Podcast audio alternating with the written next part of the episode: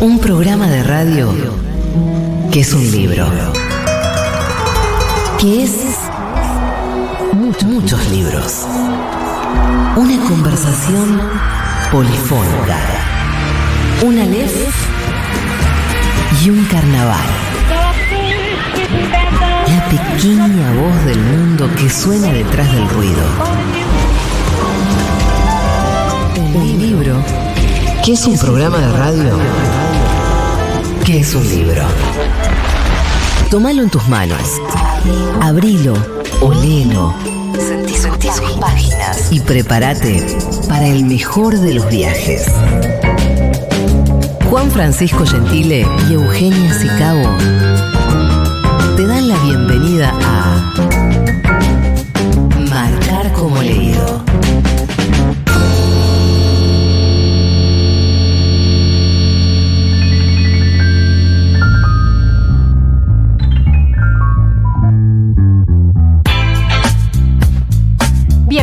Bienvenidas, bienvenides a Marcar como Leído, el programa de libros de Futurock en el que cada martes nos metemos con el maravilloso mundo de la literatura, sus entretelones, sus protagonistas, manías lectoras. Hablamos de tantas cosas cada martes con mi compañero Juan Francisco Gentile. ¿Cómo le va? Hola Euge, muy bien, muy contento de estar acá haciendo nuevamente este programa que tantas alegrías nos viene dando y hoy ¿Tenés- nos va a dar otra más. ¿Tenés a mano el sonido del amor con el que brindamos? Eh, no tengo el sonido del amor, pero sí tengo los vasitos del amor, porque hoy por Hoy una nos cuestión están- de nos producción, están sí, filmando. hoy tenemos cámaras. Entonces estamos más prolijites.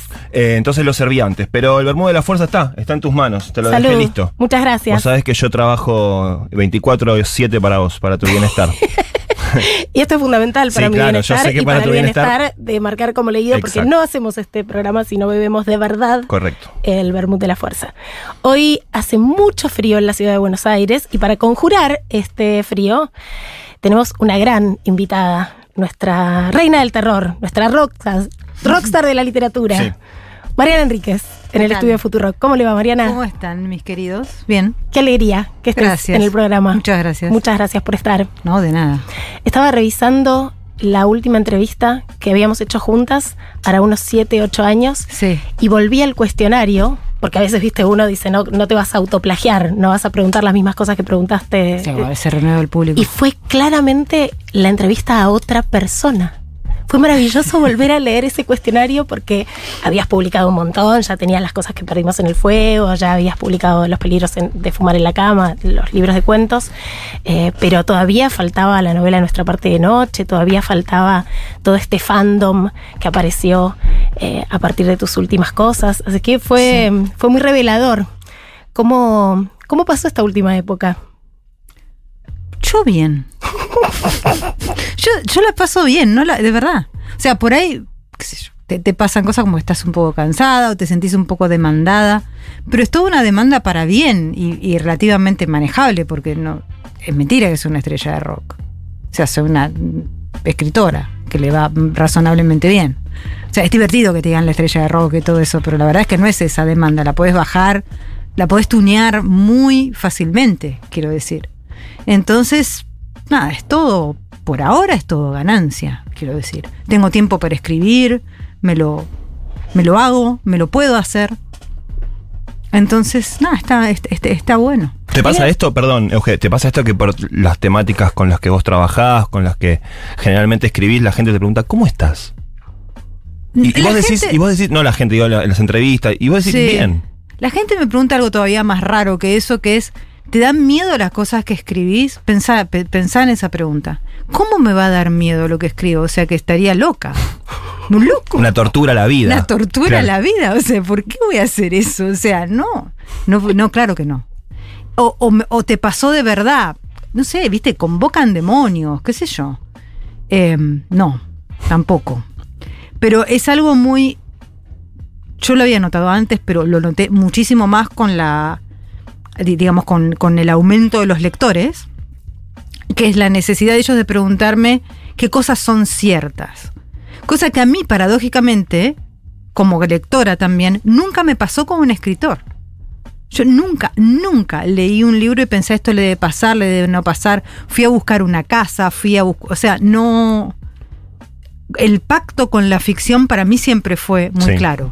Y ahora me mandan, no sé, fotos, por ejemplo, no están en Londres y me dicen, esta es la casa donde transcurre tal parte de nuestra parte de noche en Londres. Y digo, no sé, porque la inventé, no sé, no busqué una casa, no me fui a, a Londres a buscar la casa. Claro, vos sos una persona que sos fan de las Sí. cosas que te gustan. Sí. Sos melómana, digamos, eh, seguís a los artistas que te gustan y demás. Sí. En- y, y ahora generaste eso en otras personas. En menor escala, pero, En menor pero, escala. pero, pero un poco sí. Gente que tal vez se construya fantasías sobre vos y como... eh, Mientras que en la fantasía está todo bien. sí. ¿Y eso que cómo, qué te genera? ¿Te genera algo? Yo tengo, trato de tener una relación de normalización con la gente en cuanto a eso. O sea, trato de comunicarme, de comunicarme, solo tengo una red social, aviso, porque hay gente que me siguen pidiendo, aviso por acá. Me siguen pidiendo amistad en Facebook, no soy yo en Facebook, es una impostora. Y tampoco estás más en Twitter Tampoco después de estoy la más Fer en Twitter después de la FER, después- tampoco, Bien. o sea, todos esos son impostores. Yo estoy solo en Instagram. ¿Es activa esa, impo- esa impostora en Es Facebook? activa, la impostora habla. Bueno, no sé si es impostora o impostore, no tengo Claro. ni idea. Bueno, la cuestión, porque no puedo entrar, tengo, tengo hackeado Facebook. Bueno, pero trato de tener una relación normal. Lo que, lo que quiero decir es, viene una persona en la calle, me pide una foto, nos sacamos la foto, le pregunto cómo se llama, pero es genuinamente normal, quiero decir, me interesa cómo se llama esa persona, de dónde viene, de dónde sale. Eh, si hay, digamos, normalizarlo en ese sentido. Me mandás un mensaje si lo veo y el mensaje me provoca algún interés, algunos no me provocan ningún interés, obviamente, pero me provoca algún interés, te lo contesto porque está bueno. Sí. O sea, normalizar la situación en el sentido de tratarla, de mantenerla en la, en la paridad, porque es esto que les decía, o sea, todo esto de la reina, la, lo- bueno, viste, ya pasé, ya fui reina, princesa, voy envejeciendo de ser reina madre, prontamente, pero de duquesa a Sí. reina o a 20 años, bueno, quiero decir, es muy, no es así, quiero decir. O sea, eh, entonces, eh, es- a mí me resulta todavía, y creo que me va a resultar siempre muy manejable. Sí, pero cosas locas, creepy, así te han pasado No. con gente, no sé, que te mande una carta distinta cada día, con un No, hay sello gente de que sangre. se pone intensa, pero hay gente que es intensa, claro. qué sé yo. A mí lo único que me parece, no sé si creepy, pero excesivamente confiado en mí, sobre todo, es que se tatúe en mi cara. No es que lo haya hecho muchísima gente, pero un par de gente lo hizo. Casi Y casi. qué sé yo. La- el Es raro porque nunca salís parecida a vos misma en un tatuaje. Mirá lo que pasó con Messi durante No, no. El estos- mundial. No, es tremendo. Hay, son, algunos son tremendos, pero hay uno que hicieron que está más bueno que lo hicieron tipo manga, con ojos grandotes, y que yo, que bueno, por lo menos. Está en mucho el riesgo de la señora española de hice lo que pude. Y, ay, no. ¿No? Ay, pero lo sé. pero yo está clarísimo, pero no. Pero digamos, lo que pasa con eso es que yo, yo pienso, ¿no? Y si no les gusta el próximo, ¿qué hacen conmigo? Porque una cosa es Winona Forever, ¿no? Que tenés que sacar dos letras nada más o, o qué sé yo. Y el Why No. Forever de Johnny Depp. Claro, sí. claro, y, y yo Johnny Depp, además te haces otro arriba, qué sé yo, pero yo no sé si esta gente está en condiciones de sacarse mi cara y ponerse otra. ¿Me entendés? Entonces eso sí me parece un límite. O sea, yo no me pondría la cara de nadie, ni siquiera de la persona que soy más fan. Ni Pongo una Nick remera. De Nick Cave no, tampoco. pongo una remera. Duermo Claro. con la Te remera. la podés sacar abrazada. y no pasa nada, claro. Exactamente. Hay algo de buen karma en relación a ser fan, porque vos cuando escribías, bueno, seguís escribiendo, pero escribías mucho más activamente sobre periodismo de rock, tomabas una posición de fan. Sí. O sea, escribías desde el fanatismo, que es Sí. algo que a veces en las escuelas de periodismo incluso no te lo recomiendan, esto de la distancia, el distanciamiento Sí. con el entrevistado y demás. Sí. Y hoy vos tenés fans. Sí. Eh, entonces hay algo ahí que creo que vas a explorar en un nuevo libro de ensayos. Sí, ya lo terminé. ¿Lo terminé la semana pasada. Porque sí. iba a ser un libro sobre Sued, que sé que es una de tus bandas favoritas. Sí, y terminó ampliándose al fenómeno fan em, de- eh, en su parte más luminosa, en su parte histórica y también en su parte oscura. Me volví a ver, por ejemplo, yo tengo, pues yo tengo, yo lo estudio en serio, así que tengo la película de... ¿Se acuerdan que a Bjork un tipo le mandó una carta bomba que no explotó en Sí. medio de los 90? Bueno, ese tipo hacía, un tipo, tenía 21 años, nada más era uruguayo, mira qué loco, Qué loco. vivía en la Florida. Y mm, hacía diarios en video, donde es muy responsable todo porque muestra todo el proceso de cómo hizo la bomba y que yo, y aparte lo ves a él muy deteriorado psicológicamente y es una cosa que yo recomiendo no verla, pero yo la veo porque primero porque estoy enferma también y segundo porque es objeto de estudio. Entonces también está eso, también está el fandom así cuando se pone super dark y qué sé yo, terminó siendo como una especie de ensayo de todos los, los aspectos. Pero para, para mí, para aproximarme a un objeto a- o un artista o qué sé yo, a mí me interesa que el que lo haga me transmita que le gusta y por qué le gusta, porque a mí la, eh, como la distancia esa no, como para que yo piense, no me sirve, yo igual voy a pensar. Es como esa cosa, viste, de no leas cuando escribís porque te vas a... Sí. No, lo que va a pasar es que todo eso se va a filtrar por vos y va a terminar saliendo tu voz. O sea, contrario a la idea del contaminarse de la voz del otro, al Yo creo contrario. que al contrario, yo creo que hay que contaminarse Claro. la voz del otro. Y hay que. Y eso eh, me hace pensar en, en cosas que te escuché decir en muchas entrevistas respecto de tu formación como escritora, que hablas más de tu experiencia, tu eh, la noche, eh, los viajes, eh, más que el- la formación, no sé, de tipo académica o intelectual, digamos, o por lo menos de las dos en igual medida. Lo que pasa es que hay un, yo creo que hay una cosa que te forma, te forma de manera libresca. Yo leo mucho, Hmm. vorazmente leo y tengo una biblioteca medio bestia, digamos. Tampoco no vamos a hacer la- la- las distantes. Eugenia, mi amiga, sabe lo que a mí me pasa con los yo leo todo el tiempo. O sea, es como. Sí, somos fetichistas de los libros. Somos papel, fetichistas de los sí, claro. libros, o sea, como problemas. Pero yo no sé cuánto es, o sea, eso es una parte de lo que te forma, forma como escritor. Pero después, ¿de dónde sacás ciertas cosas que hacen que, que- que esa escritura tenga carne? Yo creo que lo sacás de otro lado. Em, entonces, la verdad es que cuando cuento me divierte más contar lo otro, porque si no, ¿qué te, voy- qué te- qué te voy a contar? ¿Viste? El año que me compré el primer libro de Cormac McCarthy. Que Sí. se murió, pobre. Mi vida. Hace nada. Bueno, un hombre grande, pero igual yo lo padecí porque era el mejor de todos y qué sé yo. Pero, ¿qué te voy a contar? O sea, si te cuento Sí. algo de Cormac McCarthy, ¿qué te cuento? Que con la peor novela suya, que es Cities of the Plain, la tercera parte de la trilogía de la frontera, me puse tan triste porque se terminaba y es tan triste lo que pasa que me puse a llorar en el 26 colectivo que se toma aquí enfrente a Futurock. Me tuve que bajar, porque no es que me puse a llorar tipo... Me puse a llorar tipo... "Ah, sí". Con lo peor. No, no. Con lo que consideras lo peor. Sí, pero muy dramáticamente. Entonces la gente era tipo, ¿qué le pasó? La, la acaba de, de- no sé, se murió su madre. No, se había muerto, bueno, no importa. pero quiero decir, me tuve que bajar, me fui caminando hasta mi casa. Sí. Pero quiero decir, si te cuento algo, te cuento eso. No, no, no te voy a contar el lenguaje de Cormac McCarthy. ¿me entendés? Porque eso son cosas técnicas, son cosas de- de- del escritor, no de la experiencia de leer y de, la, y de la experiencia que puede tener un lector y la experiencia de la literatura que es más amplia que los libros, para mí.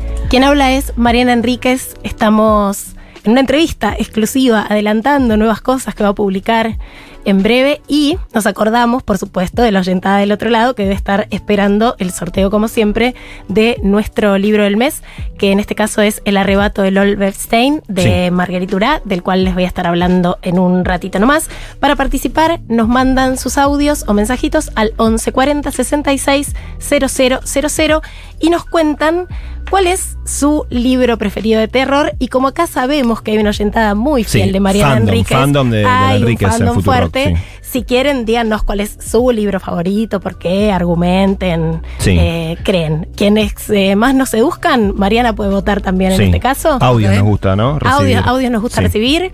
Eh, va a estar participando por este ejemplar de esta novelaza de Margueritura. Seguimos hablando con Mariana Enríquez. Mariana Enríquez, que fue durante mucho tiempo periodista. Yo no sé si te lo conté alguna vez, pero yo compraba la revista TXT antes de conocerte en persona, solo para leer tus columnas ¿En serio? de la contratapa. Sí. Mira. Que además estabas luqueada de una Sí. manera muy extravagante. Muy. Era como una cosa de vuelta del destape español de los 80. Boas de plumas, colores, brillos. Sí, sí, sí, Rarezas. total. La TXT, Loca. objeto de la cultura progresista de los 90, ¿no? Exactamente. Sí. Y lo mío no era muy progresista. Lo era tuyo. como una vez por semana lo que te pinte y en realidad Claro. era la gente me mira las tetas, cosas así. O sea. Mis viejos la compraban. Yo era, era chico, pero mis viejos son gente Estos progre. y- pendejos me tienen harta. Los pendejos me tienen Título. titular Cerra- de María Enrique. No, además, hoy, eh, andar por la calle hoy, primer día de vacaciones de invierno, me había olvidado. Cuando uno no tiene hijos, no registra. Ah, porque lo sueltan, viste que lo lo Ah, sueltan. invasión, lo sí. liberan. Sí, sí, sí. Casi muero aplastada. Es gente que uno no sabe que está No. ahí, pero ahí está. ahí Están en las escuelas. Son Están, un montón. hay un lugar en el que están que son los colegios. Son un montón. Después me dicen, ¿por qué escribiste terror? Anda corrientes. ¿Querés terror? ¿Querés terror? ¿Te daba más miedo eso o el cementerio de azul? Corrientes en vacaciones de invierno. en la cola de Matilda. bueno, basta de misantropía. Yo quiero que hablemos de tus nuevos libros. Ok. Porque es una primicia que vas a sacar este libro de crónica. Va, yo pensé que al principio iba a ser un libro sobre tu fanatismo, eh, sobre una banda. Es. Ahora un poco mutó. Eh, ¿Tenemos el nombre? Sí, se llama. eh, yo le puse, porque demasiado no es suficiente, que es, es un- una línea, una canción de Sued, que es Because Too Much is Not Enough. Y mm, espero que me lo respeten los señores de la editorial. ¿En dónde lo vas a publicar? Montacerdo es una editorial indie, Ah, mira qué bueno. de chilena. Sí. ¿Sale primero en Chile o sale en edición conjunta para en Latinoamérica? Chile. Sale primero en Chile y después vere- veremos qué hacemos con el resto. En realidad sí es mi historia de amor con Sued y en el medio voy contando como una, historia personal sobre los fandoms, sobre los distintos fandoms y cómo mutaron ahora, ¿no?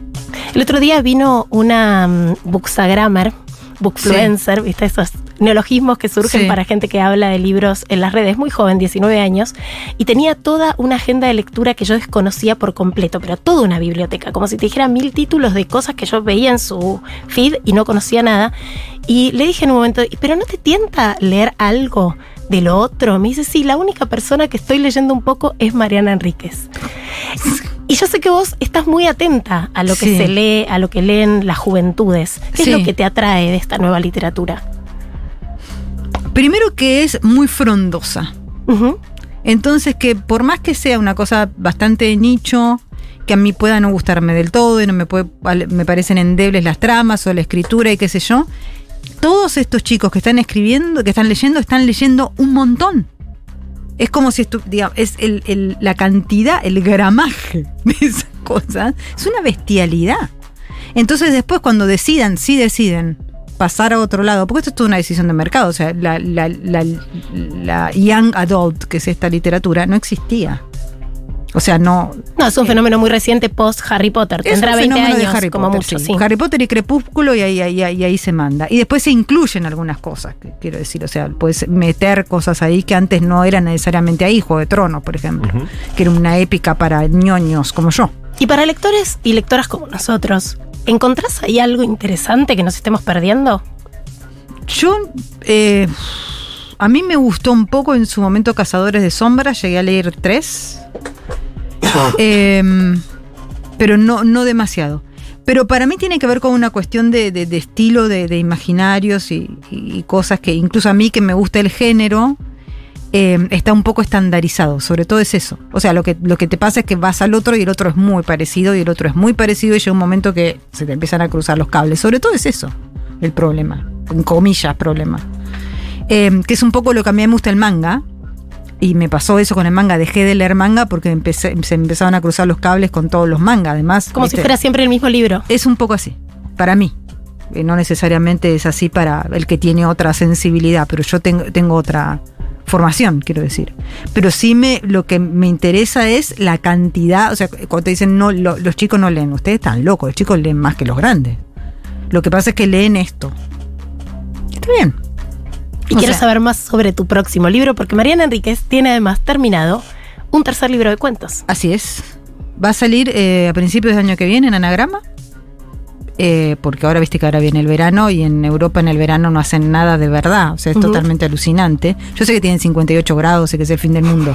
Pero bueno, cuando no era el fin del mundo también hacían Tipo en Santiago eso. del Estero también, y la gente duerme siesta, pero sigue laburando. sí, Exactamente, claro, pero claro. ellos, bueno, este, y después de eso eh, saldría. Es un libro de cuentos, son, estoy decidiendo si son 10 o 12, vamos a ver, porque son bastante largos. Eh, y ya están terminados. ¿Qué te hace decidir si son 10 o 12? Esos dos que nos vamos a perder, los lectores y lectoras. No, yo creo que los voy a guardar para otras cosas. Tiene, para mí tiene que ver, los cuentos para mí tienen que tener una especie de parentesco entre ellos. Eh, que en muchos casos es involuntario y en muchos casos es voluntario. Y tengo dos que no me terminan, que no terminan de transcurrir en el mismo mundo que los demás. Eso es lo que pasa. O sea, en todos mis libros de cuentos no son, por supuesto, no, no están encadenados los cuentos, de nada que se le parezca, son todos independientes, pero vos los podés leer como hay un mundo donde todo esto puede estar pasando al mismo tiempo. Y estos dos no tanto. Es totalmente subjetivo, o sea, Sí. qué sé yo. ¿Cuántos largos decís de cuántas páginas? Aprox. No sé por qué están en Word, pero ponele 25. Hmm. Y mm, bueno, vos venís de publicar hace ya unos años Nuestra parte de noche, que es una novela larga en cantidad de páginas. Has publicado novela, cuento. Con el tema de la extensión, ¿cómo, cómo vos te sentís más cómodo en algún formato? En cuento siempre, si tenés facilidad para el cuento, hay gente que el cuento le cuesta mucho por el bla bla bla, la, la técnica y qué sé yo, a mí no. Entonces, si no te cuesta el cuento, te sentís más cómodo en el cuento porque es más corto. Sí. Y qué sé yo, este libro lo escribí en la ola de calor en el verano, por ejemplo. Sí. Tenía que escribir una novela primero, no tenía que escribir nada. O sea, lo que mi cabeza estaba, me había formateado para escribir una nueva novela. Y con la ola de calor, lo que me pasaba era que estaba muriéndome y todo lo que implica una novela Bueno. no era, no, no era, no era compatible con la existencia. En cambio, un cuento sí. Sí. Y me escribí un libro de cuentos que, hasta- que hasta mi- mis editores estaban sorprendidos Yo y qué sé yo. te lo Pero- pregunto porque hice un pequeño eh, estudio de opinión eh, en la previa de este programa entre la gente que conozco que te lee eh, y está muy dividido tu público lector Sí, respecto sé. de los fans de los cuentos y los que Sí. eh, militan tus Hay un team, nuestra Sí. parte de noche, Sí. hay un team cuentos. Sí, Sí, ya sé, ya sé, ya sé. Ahora estoy escribiendo una novela que va a ser, no sé si larga, Hmm. pero cada vez se empieza a, a- a agrandar. Sí. Que es una novela de fantasmas. Esto, una cosa que me pasó, por ejemplo, con el tema de los fantasmas es. eh, fui a Barcelona, donde estaba Rodrigo Fesán, que es amigo mío. Sí. Y le dije a Rodrigo, que es un loco psicópata de los libros, le dije, Rodrigo, una cosa. Necesito textos de fantasmas, pero no ficción, porque ficción o los consigo o lo leí. No me hace falta. Pero vos seguro tenés de no ficción, porque yo sé que tenés. Me dijo, sí, te consigo, voy a revisar en mi biblioteca. Vuelvo y me dio 25 kilos de libros de no ficción. No 25 títulos, sino 25. Los Kilos. pesan. Los Fresan- pesan. pesan los libros. No te lo da por el número. ¿Me entendés? No, me vuelvo loca. Y los estoy trayendo de a poco y algunos se los hice mandar a él porque tampoco es cuestión. Entonces estoy en este momento de investigación. De fantasmas sé lo que quieras en este instante de, de la ¿Qué es lo más interesante que aprendiste de los fantasmas? Lo que más aprendí, lo más interesante no es tanto de los fantasmas, sino de lo que es el espiritismo y espiritualismo del siglo XIX. Las mujeres, siglo XIX, mediados del siglo XIX, que no, no tenían, por supuesto, no votaban, tenían que casar, no eran propietarias, etcétera, etcétera. Ser mediums era una salida laboral. Y no solo una salida laboral, sino que las podía convertir en estrellas y las podía casar bien y podían tener gente que les pusiera guita porque era gente que creía, como Conan Doyle, por ejemplo, que era un fanático de todo eso. Así que se termina uniendo las mujeres mediums con las sufragistas y en general con el feminismo. O sea, era- lo que quiero decir es, ser medium era súper progre Mirá. Y Y- además te da un capital simbólico. también. Para el, incluso el casamiento, rarísimo. Sí. parece. Incluso muchas de ellas, por ejemplo, que quedaban embarazadas de sus patrones, entre comillas, decían que quedaban embarazadas de los fantasmas. Imagínate. O sea, esto era una Es un especie de...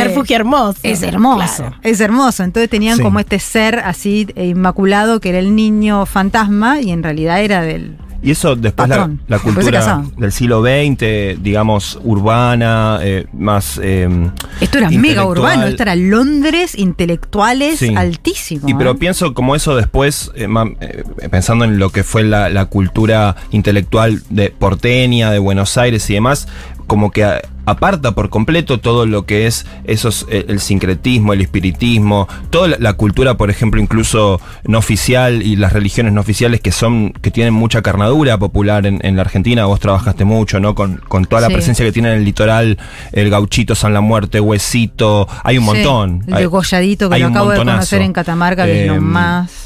Eh, a mí eso me, me llama mucho. Creo que es un tema grande que estamos abriendo. No sé si, señora conductora, le parece Adelante, que adelante, abra, abra nomás. no? Acá me están haciendo. Pero le queremos regalar el programa a María Enríquez. No, así que todo sí, suyo. a mí lo que me- a mí son temas que también me interesan mucho. Yo soy de esas personas que cuando voy en la ruta y veo un altarcito freno para ver a ver qué, Mm. Sí. qué mensajes hay escritos, y- no sin algo de miedo, de temor o de, o de bueno esa sensación rara entre la atracción y el temor. Eh, pero eh, vos trabajás mucho con esos temas. Sí. Em, ¿Por qué? Porque en, yo siempre noté que en la literatura lo hago corta, así no está para siempre. Yo leía, por ejemplo, era chica, leía Borges, era fan. Borges escribía sobre mitología y escribía sobre. Mi cuento favorito argentino es La Casa de Asterión, que es un, es un cuento sobre el Minotauro. Pero él escribía sobre las sagas islandesas, sobre. Y yo decía, ¿por qué no está? No digo el gauchito porque en esa época no existía tanto, pero el alma mula, la telecita, que es la que se prende fuego cuando está bailando. El, esto- el chonchón, que es una cosa impresionante, el chonchón es las avestruces en el Sí. sur, supuestamente son las cabezas de los brujos que salen volando y te espían. Entonces queda el brujo sin cabeza acostado en la casa. Entonces si vos le disparas al chonchón, lo reventás al brujo. Es como la estaca en el corazón del vampiro. Claro, exactamente. Es Wow. una leyenda mapuche. Y hay otras también rarísimas, Sí. de toda una entidad que el mal, digamos, le- tiene un nombre que se llama huecufu, que es como una especie de, de sensación, digamos, ¿no? Sí. Em, que es muy parecida al haunt, que es una palabra que no se puede traducir tampoco en- al, al español. Yo creo que tiene que ver con muchas cosas, una parte es el catolicismo y qué sé yo, bla, bla, bla, pero sobre todo tiene que ver con el elitismo, de que todo esto son cuentos de brujas, cuentos del pueblo, cuentos de viejas, rumores, qué sé yo. Yo lo asocio mucho con el saber de las mujeres, con el saber popular, etcétera. Entonces a mí me, me interesa en, en- en ese sentido. Y hay algo como que la- ni la ciencia ni la religión, los dos grandes paradigmas de, eh, de Occidente, no, han no, no lo pueden explicar. Esos cultos populares, eh, no, no le pueden encontrar, no lo pueden meter en su, en su sistema de valores y de ideas, entonces lo apartan. Digo, a mí me llama la atención en mi barrio, Mm. yo vivo en Villa Pueyrredón, uno de los barrios de la ciudad de Buenos Aires está más sobre la General Paz. Cada dos por tres me cruzo en alguna esquina con algún trabajo. Y sí, Y eso pasa en todos lados. todos lados. No, miramos para otro lado, es como que no existe. Sí, bueno, yo los miro, me fijo a ver. Vos si- sos una tiene- escritora que lo mira y escribe sobre eso. Sí, pero además no, no es solamente eso, es el cartelito en el, en el pal, en el poste de luz de la esquina de tu casa que dice vidente natural. Amarres. O sea, el- te- te- te- vayan a hacer la prueba un día, Sí. a ver las cosas que te hacen hacer al pobre muchacho. Y el Ahora um- tengo ganas. Ahora tengo No. ganas de llamar. Y el Umbanda que hay también en Sí. Argentina, en Uruguay, en, en- en- bueno, estamos rodeados de Tengo eso. un amigo que es un escritor de terror fabuloso, Bernardo Esquinca, se llama mexicano, que escribió un cuento sobre eso de extraordinario. Por ejemplo, en uno de los trabajos la típica es junte mechones de pelo Sí. Del tipo que, bueno, entonces eh, lo que le pasa a la, a la chica, que le indican hacer eso, es que ella no lo ve más al tipo, pero sabe a la peluquería que va. Entonces va ahí y junta, sabe cuando se corta el pelo y junta mechones de pelo, pero después, ¿qué, qué ocurre? Con esto, el tipo se muere. Y ella tiene eso, todos los mechones de pelo. Entonces, supuestamente lo junta para que él vuelva, quiero decir, ¿no? Porque es un amarre Sí. de- en ese sentido. Pero hay un montón de pelos que no son de él, porque es una peluquería, entonces es un lío bárbaro. Y lo que le vuelve es como una especie Vuelve- de Frankenstein con cacho de muerto y un montón de Es gente. como un pero que cadáver está- de la novia. Exactamente, Vuelve pero que Raúl. está enamorado de ella. Porque Claro, por ella supuesto. quería, porque le hizo un amarre. Es un cuento extraordinario, absolutamente popular, quiero decir, ¿no? Sí. Muy mexicano, porque eso no cosa que solamente se le puede ocurrir a una mente retorcida. Pero ese es el tipo de cosa que a mí me gusta, que lo haces con el papelito de la esquina, o sea, ¿qué puede pasar? Bueno, puede pasar que te equivoque de pelo y te vuelva el señor con diferentes cachos. El señor equivocado. En minutitos nomás vamos a seguir hablando con Mariana Enríquez en Marcar como leído. Ya volvemos. Juan y Eugenia. Martes de 20 a 21. Futurock.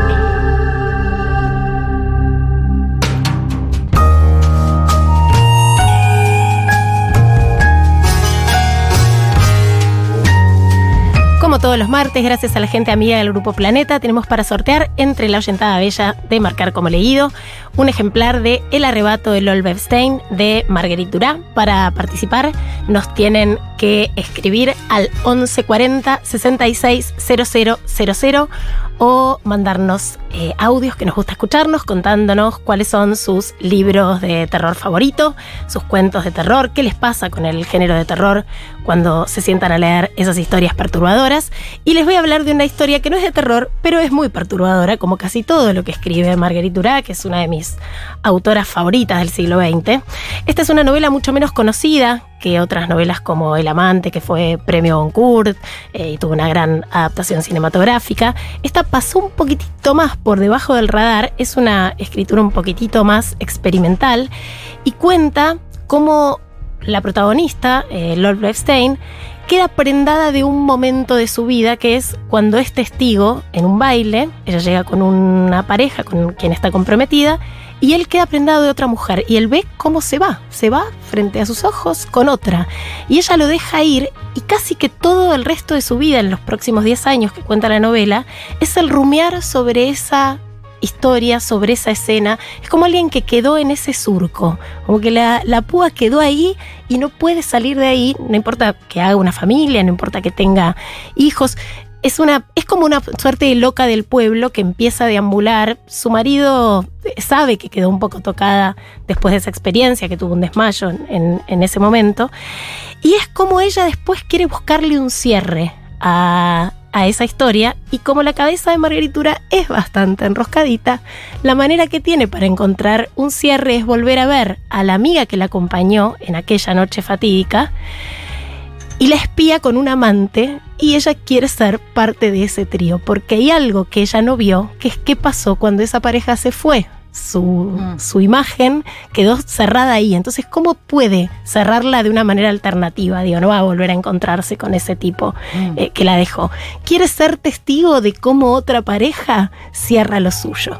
Es una novela extraordinaria. Eh, está escrita además con esa cosa a veces reiterativa, a veces que parece incluso un poco aniñada, eh, porque te pone en el punto de vista de, esta mujer que tiene claramente un trastorno. Lo conté el otro día, Lacan agarró esta novela, se encontró con Marguerite Durá y le hizo una devolución tipo, eh, encontraste el síntoma de la neurosis.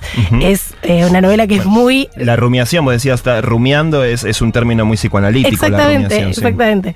Así que, bueno, quienes estén interesados en la psicología, hay mucho paper hmm. escrito desde, desde ese campo. Muchas tesis de, novela, mucha tesis de cada página. Así que atención, becarios del Atención, becarios del CONICET.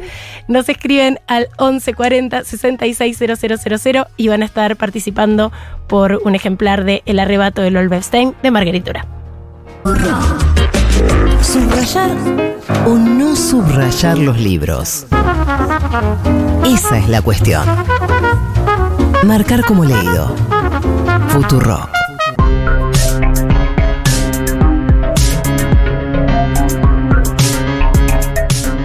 Qué lujo, amigues, la entrevistada de hoy.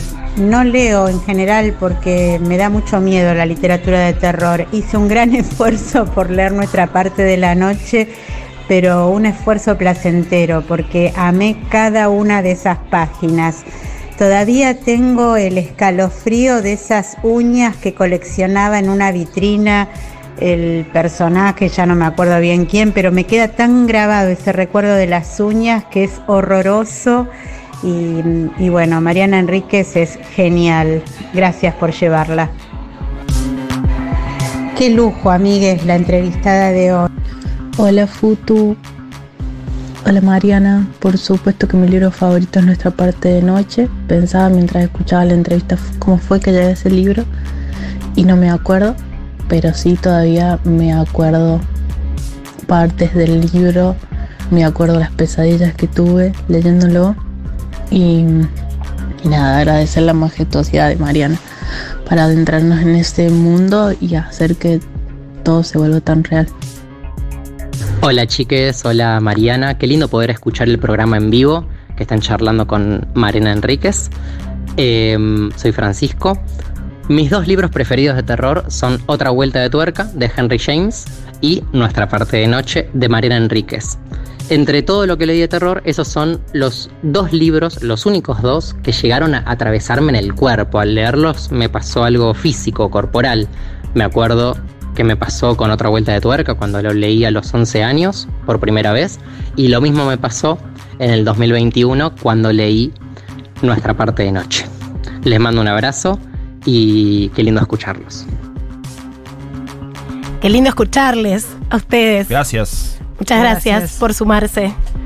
Eh, a propósito del arrebato de Lol Epstein, en el corte Mariana eh, me dijo algo que la frené y le dije, decímelo al aire, decímelo al aire. Sí, es. La trama es muy parecida a una canción de Taylor Swift que se llama Right Where You Left Me, que creo que es un es una de las canciones que quedaron afuera, no sé si fue de Evermore, creo. Em, pobre la fan. De lo que se La trata. De repente. Swiftie, sí. De lo que se trata la canción es que ella el- la, la deja el novio en un bar. Y la canción de lo, se- se- se- lo que quiere decir Left Me es me quedé donde me dejaste. Y ella es como, no es exactamente un fantasma, porque vos te das cuenta que ella tiene su vida, pero se quedó ahí. Se No puede avanzar. No puede avanzar. Se quedó sentada en esa mesa de bar viéndolo a él irse. Y no puede dejar, no, no puede dejar ese, ese, ese lugar. Ve a la gente entrar, ve, está, ahí está ahí. Ella hace su vida, pero está ahí. Y es muy loco. Qué flash. Es un flash. Porque además es muy lo que plantea de la protagonista de... Claro, y ella está, vos te das cuenta que está haciendo su vida, pero está todo el tiempo pensando en ese momento en que él se fue y cómo pudo ser, cómo que, que la haya dejado ir, porque ella no puede crecer y es como una especie de nena que está sentada en esa mesa para Está siempre. sonando el tema. Gracias ¿eh? a nuestra operadora estrella está sonando Taylor Swift en este momento, Right Where You Left Me. Y hablando de Swifties y de consumos juveniles de señoras grandes, como Sí. somos nosotras, yo recuerdo que allá por 2008, 2009, Mariana me, re- me recomendó una serie que se llamaba True Blood, Sí. que eran siete temporadas que vimos solo para ver a un jovencísimo Alexander Nasgard Sí, quería preguntarte, porque Mariana, además de todo lo que escribe, escribe perfiles de varones, Sí. perfiles de chongos. Sí. O sea, debe ser de las pocas plumas que decís hay un hombre bello, sea un jugador de una selección de fútbol en un Sí. mundial, yo voy a hacer un perfil. sí, los objetivo totalmente. Esa objetualización del varón. Sí. Contame un poco más de ese proceso, porque es como un sello tuyo y es, eh, bueno, textos que, que vienen hace mucho tiempo. Yo soy, yo soy miradora. miradora intensa de, varones. Cada vez me estoy volviendo más rara, igual en mi gusto, supongo que es la edad. Y, y siempre me gustó mucho exaltar, o sea, me, me parece algo muy... Yo siento siempre que la, exaltación de, de- la belleza femenina siempre tiene un rasgo de desprecio o posesión, quiero decir. Y siempre dije, bueno, yo quiero hacer lo mismo, pero ob- objetivarlos en el sentido que objetiva el fan, que es con, con cierta idealización, quiero decir, o sea, como con cierto respeto, con onda, digamos, no. Y mm, también un poco para contrastar con, con, con ese deseo de posesión del cuerpo, o sea, yo es como, no, yo es como tocame la cabeza. Total, esto no va a Total, suceder. total, esto no va a suceder. Es como e- esa, e- e- esa cuestión. Y, mm, y me divierte mucho. Y además es como poner un- un- una especie de tara que tengo, ¿viste? De ver las, las siete temporadas de True Blood o, o- o, qué sé yo, ver todas las películas de Jeff Bridges, este, bueno, que sirva para algo y me lo paguen. Gran serie, True Blood, que está sonando también, la Sí. cortina, en este momento. Eh, me interesa también que me dan ganas de preguntarle a Mariana qué estuvo viendo últimamente de series que le haya gustado. Es eh, una gran Succession. recomendadora. Succession, sí. Succession. Es la última hora estoy viendo The Bear De ver, qué bueno. y también, Sí. también me gusta mucho, Sí. eh, la verdad. Pero Succession me dejó como un agujero de domingo a la noche Sí, muy importante. sí, sí, sí. Y ahora en los coincido. Emmys, si no gana el Emmy Kieran Culkin, yo me tomo un avión. ¿Y no te aburrió ver que la clase alta, alta de verdad es tan idiota? No, me suponía que era así. Sí, pues, Eh. digamos, qué sé yo, es dinero nada más, o sea, es como... It's ¿viste? just money. It's just money, es gente a la que le tocó dinero y además no la manejan muy bien ninguno, así Sí. Eh, contabas que estabas escribiendo sobre fantasmas. sí, Eh, ese texto podríamos decir a grandes rasgos que es fantástico. sí, total. Eh, siguiendo el arco de, de- de tus libros publicados, vos empezás con una narrativa, podríamos decir, más realista. Sí, con Bajar es lo peor, sí. eh, Cómo desaparecer, Sí. y, y- y tus últimos libros viraron hacia, el- hacia lo fantástico. Sí, Ese recorrido fue elegido, fue consciente. totalmente consciente. Porque la, yo no sabía cómo escribirlo cuando empecé a escribir. Primero yo no tenía ningún plan de escribir, ni de publicar, ni de nada cuando escribí ni publiqué mi primer libro. Yo lo conté demasiadas veces, Sí. pero es así. Lo escribí para mis amigos, no, no había nada de eso. Hmm. Después intenté escribir una novela fantástica que es un horror espantoso y la tiré. Y ahí escribí como Desaparecer completamente, que es la tercera novela, que era lo que podía escribir en ese momento, que era una novela realista, es una novela donde pasan cosas horribles, pero no es una novela de terror. Pero yo quería escribir terror. Entonces empecé a pensar cómo lo hago y incorporé varias cosas. El punto de, en general el punto de vista femenino, que es muy útil porque una mujer escribe muy bien lo siniestro, la neurosis, digamos. O sea, vos lo podés ver incluso en mujeres que no escriben terror, que hay algo ahí que es muy oscuro. Acá tenemos el, libro de Marguerite Duras y también el Nathalie Leger. Son oscuras. Son mujeres muy. eh, no sé cómo decirte. La, pienso otra, no sé por qué me viene, pero Delfín de Vigan, por ejemplo, también. No es terror, pero hay algo ahí muy. No sé, muy denso. Y. esa densidad, digamos, era lo que necesitaba y después dije, bueno, incorporar situaciones que tengan que ver con el horror argentino, latinoamericano, eh, salud mental, quiero decir, o sea, como Sí. que, te- que, que fuera próximo en todo sentido. Porque está Por eso la gente se acuerda de las Claro. uñas.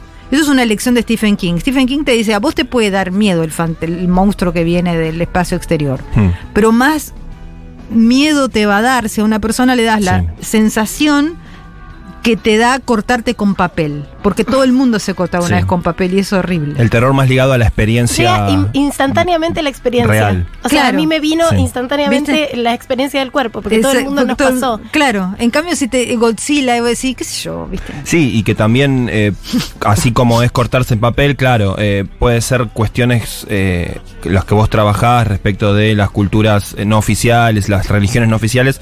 Claro, son también cosas que tienen un anclaje social, real, de alguna manera. Es un fantástico con un background eh, real, podríamos decir. Sí, y además tiene este background que, estaba, que estábamos hablando recién de, de la gente que le tiene, que vos me decías, yo me acerco al, al, al templo con miedo. Sí, vos con- pensás como con miedo, con, con aprensión y ganas. Pero, esa sensación pero vos pensás que hay un montón de gente que, la, que lo construyó, que Mm, le llevó claro. el agüita, que puso las fotos, que Sí. dejó los agradecimientos y qué sé yo, y que otro le debe parecer a esa persona, que es una, una de las cosas fundamentales del terror, o sea, el pensar en el otro, una persona que dice me da aprensiones, ¿por qué si Mm. yo lo hice? O sea, como, y estamos conviviendo en la misma sociedad y pro- probablemente capaz que vos te cruzás con personas Sí, que claro. hicieron eso y no lo sabés. Entonces, digamos, esa, esa otredad que se da eh, con algo que no es necesariamente siniestro, es una devoción popular como hubo siempre. Sí, hay una construcción sobre eso también de la cultura oficial, de que es algo, por ejemplo, uno cuando dice la palabra umbanda, lo primero que piensa cualquiera es un sacrificio, algo eh, sangriento. Bueno, y no bien, necesaria, por eso. hay sacrificios, pero no necesariamente la gente que practica u- umbanda o... No, además mata una gallina, Están- nosotros también la matamos para Para comerla, o sea, te la mata otro, quiero decir. Sí. Pero, Un cabrito negro. En Uruguay sé que los cabritos, si son negros, valen más porque se los venden Claro. al, Claro. al cabrito en banda. Ni siquiera Claro. es lo que pasa en cualquier se lo comen, sesión. además. Sí, sí. Ni siquiera es lo que pasa en todas las sesiones de umbandismo, digo. No, es que claro, están, claro. eh, matando gallinas. También está Imanjá y es algo Hay un hermoso, montón, vestido claro. de blanco, Claro. tirando eh, barquitos al mar, sí. Y, no, y además, si hay gente que come pollo de arroz con, con pollo todos los días, no te puede decir nada porque mata Claro. a la gallina. Sí. Hay como cosas, viste, que son Sí, como, sí. bueno, nada. No es que no me impresiona, a mí también me impresiona, pero yo escribo desde ese extrañamiento. Sí. Por eso se provoca un extrañamiento ahí. Y también cierta cercanía, pero que es bastante lejana, es de la infancia, que yo, de toda mi familia que está tronada. El otro día en Instagram te preguntaron cuál era tu canción preferida del último de Sued, del cual después estás escribiendo, va, publicaste ya este Sí. libro que va a salir en Chile. Y nosotros nunca eh, le hacemos pasar a los invitados eh, música, lo hicimos con Leo Yola, porque es un DJ, Es un DJ, es un conocer. es un conocedor Es de, un conocer. de la música, pero te pedimos a vos que hagamos, o que hagas una playlist. Sí, eh, que además, para, ¿hiciste una playlist para una marca de ropa de adolescentes? Sarai No Dead, sí. Ah, buenísimo. sí ¿Y dónde se consigue también. eso? Y él lo tienen ahí en historias de ellos. O sea, uno entra a esa página y eh, es una curaduría tuya para adolescentes, como si fuera el disco de Sui Generis, música Así para es. adolescentes. Así es. Pero bueno, si la quieren a la señora y la señora está dispuesta. No, es que hay un montón de señoras que estamos escuchando Taylor Swift, imagínate. Bueno, pero hizo una curaduría para este programa. Hizo también. una curaduría Una mini Mariana curaduría. Enríquez Mini. para este programa y tenemos una playlist que, mm, que nos vas a comentar. Sí. Cómo y por qué. A ver, ponemos play. ¿Qué suena? A ver, si me acuerdo.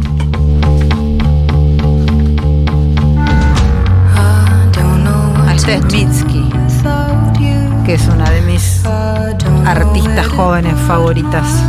Mitski. Mitski. No conozco nada, Algo- contame algo de- todo. eso, un poco de data. Es una, es una chica asiática norteamericana. Este es el primer, esta canción es del primer disco, que es un disco de, que, que escribió cuando estaba en la universidad. Ella tiene, tiene un background como de música académica, pero hice esto, esto- este primero disco pop. Y mm, esta canción sobre todo es una canción que se llama Francis Forever, que es Francis para siempre, que era el novio. Uy, otro Wainona Forever, otro, Otro tatuaje que va a Forever. caer. A ver, ¿la subimos? Hay que ¿La corregir el un ratito? tatuaje.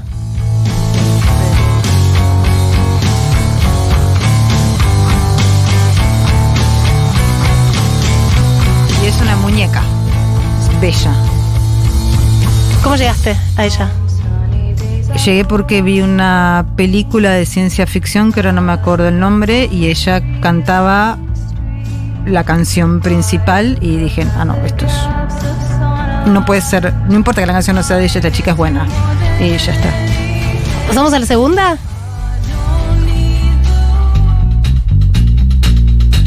Bueno, este es Nick Cave. Este es mi artista favorito y hombre favorito. Esto es Do You Love Me. Esto lo, lo elegí porque este disco grabó, no lo grabó, este disco no sé si lo grabó en Brasil, pero este disco creo que fue su último disco de cuando vivía en Brasil, él vivió en San Pablo donde se casó y tuvo un hijo en, en- allá. Y mm, el video de esta canción, si después lo pueden buscar, se llama Do You Love Me, lo filmó en un bar, que era el bar donde él iba habitualmente en San Pablo, que lo acaban de demoler. Y me enteré que lo acaban de demoler porque lo contó él en la newsletter que nos manda Sí. los fans. Los archivos Y- de la mano roja. Sí. Y no, eh, un- uno le preguntó qué sentís que estén demoliendo el bar y él te cuenta, ¿no? De, de la gente que veía en ese bar, las chicas que iban, el dueño, cómo empezó, cómo escribía ahí, cómo lo llevaba a su hijo y que era un, como un súper bajón, porque era un lugar. Pero es un bar, yo quise ir la última vez que fui a San Pablo y todos me miraban, estaba con gente bastante cheta de San Pablo y todos me miraban del tipo, pero es un poco ¿Por heavy. qué quiere ir ahí? Claro. Ya, pues es un poco heavy el barrio y le digo, ah, bien ni qué, ¿qué va a ser heavy? un australiano de tres metros, ojos azules, sobrevivió. Quiero decir, no, le, no, le, no le hicieron nada. Andaba con la camiseta de Fluminense, ¿verdad? Sí. Pero bueno, quiero decir, eh, eh, Si Vigo sobrevive en San Lorenzo. Imagínate. ¿te parece pero no, que- pero no me llevaron y ahora lo demuelen, así que no se los voy a perdonar nunca, quiero decir. No, no sé si se van a enterar. Es como, esto, pero- como medio terapéutico, ¿viste? El newsletter de, de Nick Cave, la gente le escribe en situaciones terribles de la vida. Sí. Es, eh, Los lo- dos siguen el newsletter de Nick Cave. Me siento re afuera. Bueno, te podés suscribir. eh, los archivos de la mano roja les digo, porque es la traducción. Me siento uno de esos traductores de la- los discos de los Beatles, viste, que le ponían, no sé, twist y gritos a, a los cassettes. Pero em, la gente le escribe con cosas terribles de la vida que le están pasando Sí. Y él es como medio un gurú. Sí, con buena onda, igual, buena como onda, sí. tranqui, como, como diciendo, bueno, mira, a mí, yo, cuando me pasó una cosa así, lo solucioné así, Sí. a ver si te sirve, claro, qué sé yo. sí, como no que se les conversa. en el lugar del saber, no, claro. no, les conversa, les dice como, qué sé yo, ¿viste? La la, gente dinámica- está muy frágil. o La dinámica entonces- del newsletter es así. Primero hay una pregunta de, de alguien, él selecciona de las muchas que le llegan a Nick Cave y, y responde una o dos en cada newsletter. Y generalmente selecciona cosas medio de angustias existenciales que está Sí. pasando la gente y él... Depende cómo esté él, porque me parece que él ahora está un poco eh, tétrico. Pero, por ejemplo, esta la contestó y era como, Sí. te cuento que están demoliendo el bar y ¿qué onda? ¿Le Sí. escribiste a Nick Cave? No. ¿Cuántas veces lo viste? ¿Lo fuiste a ver? En Australia la última vez que fui, que seguí la gira, cinco. La misma gira, el mismo show. La misma gira, el mismo show, sí. Sí.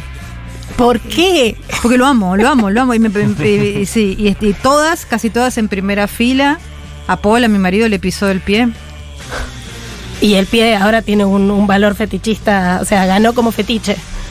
La mano de Paul. Claro. No, o sea, la- lo que pasó era, eh, yo quería tocarlo, pero yo soy muy bajita y él es muy alto. Entonces él se, se agachaba para tocar las manos de los que estaban en primera fila y nunca llegaba a la mía. Y para colmo, yo esto no me daba cuenta que estaba en éxtasis, pero Paul me decía, además cada vez que llegabas vos se la sacabas la mano. Hacía como... Porque eso es una tarada.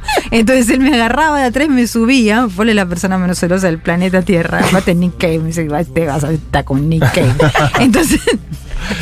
Es el permitido, además, en un punto. Es el ¿no? permitido. Bueno, dale. Es australiano, son los dos australianos, Claro. ¿me entendés? O sea, No, fue no. como ahí tiene. Es australiano. Son, son del mismo barrio. Entonces, bueno, lo- los, me subía. Entre fantasmas no nos vamos a pisar la Eh, Déjalo que es australiano. Aparte son, no son parecidos, pero ahí el gym pool es Sí. chiquito, viste, en la isla. Bueno, entonces me levantó un poco así para que yo llegara y no hubo forma. Pero uno él se tiró y yo me fui corriendo para atrás, lo agarré la cintura, así que estuvimos ahí de la cintura un ratito. Qué lindo. Está Te gastaste hermoso. ahorro, me imagino, para ir a ver a supuesto, viajando. Primera fila, estamos hablando de una moneda. No, primera fila llegué ¿no? porque lo, porque lo- lo- los gringos no se levantan de los asientos, son, Ah. son muy aburridos. Claro. Entonces vos, segundo tema, te levantás, te Había un- apoyás en el escenario y él Ah, todo él es un cantante punk. Tampoco debe entender nada. Entonces te termina, y ahí la gente como que se levanta, ¿viste? Pero el latino para eso sirve. Rompe el hielo. Tenemos un tercer tema elegido por Mariana Enríquez para marcar como leído. Esto Bueno, es Lana del Rey. Esto es Lana del Rey. No elegí uno de esos, mira. Estoy muy, muy, muy fan de esta piba. Va, ya es una mujer, ya es una mujer, The Greatest. Mejor disco de ella para mí, Norman fucking Rockwell. Pero estoy muy, me parece, mm, no sé, me- es como Springsteen en mujer, o sea, quiero decir, es como la diagnosticadora de a Estados Unidos. A mí me gusta cuando hay artistas que hacen un diagnóstico, porque como es la gran potencia militar, cultural, etcétera, y como de alguna manera el lugar donde todos nos queremos ir, pero yo no. Pero quiero decir, en el, en el, en el En el imaginario, eh, cuando aparece un, un artista que le puede tomar el pulso así tanto, y a mí me, me parece impresionante lo que ella hace como letrista y me cae bien. Ella es una, es una mujer sin miedo. Una mujer que dice no soy feminista, es una mujer que ahora está bastante grandota y le importa un pito, así anda mostrando las gambas, tiene unas gambas divinas, grandotas, pero divinas. O sea, es como, viste, muy, muy sexual, cosa que en este momento tampoco es una cosa tan bien vista. Tenía un novio cana. Un cana, un cana. Un cana de Se puso Tulsa. la gorra. Un cana de Tulsa, Oklahoma. Estaba bastante fuerte el cana, pero un cana. Y se lo iba a ver a Oklahoma, la piba. Y se iban, el tipo cuenta, pues el tipo empezó a hablar con la prensa, todo rarísimo. Y empezó a decir cosas como, y sí, veíamos el Super Bowl juntos. ¿Vos te imaginás? Fiesta del Super del Bowl, Rey. viene Lana del Rey con el chongo. Y ella parece que terminó, no mal, pero terminó como que ella quedó bastante, le gustaba, le gustaba el cana. Sí. Cana está fuerte. Y ella puso un solo cartel del nuevo disco en Estados Unidos. Antes de después se pusieron un montón cuando salió, pero de anticipo. Y se lo puso en el pueblo a él, en Tulsa, Oklahoma. In your face. In, In your, your fucking face, face. in your fucking face. Eh, Muchísimas gracias. Mariana Enríquez, por haber venido a marcar como leído. Un gusto. Te regalaríamos el programa, mira, Mariana. Bueno, muchas Vení gracias. cuando Gracias. quieras. Cuando quieran. Y ahora voy a leer el final de un libro que me recomendó Mariana Enríquez y me lo recomendó diciendo, después no vayas a decir que lo descubriste por otra, que se llama El vestido blanco de Natalie Leyer, que lo empecé y es una locura. Es una edición preciosa. es una Estuve locura. Es to- una toqueteando locura. el libro. Por Así lo bello que es. Ahí, ahí vemos. Muchas gracias por estar. No, de nada. Gracias. Nunca la última oración de un libro dice, lo mató el mayordomo. Marcar como leído. Un libro es mucho más que su trama. Filma y de repente se ve todo negro. La cámara cambia de posición. Gira la lente hacia sí mismo. Aparece su cara. Se ríe. Está contento. Detrás de su rostro satisfecho, el cielo está vacío. Toda narración se desintegra. Se ríe. Minuto de oscuridad. Ese es el final de El vestido blanco de Natalie Leyer, publicado por Chai Editora.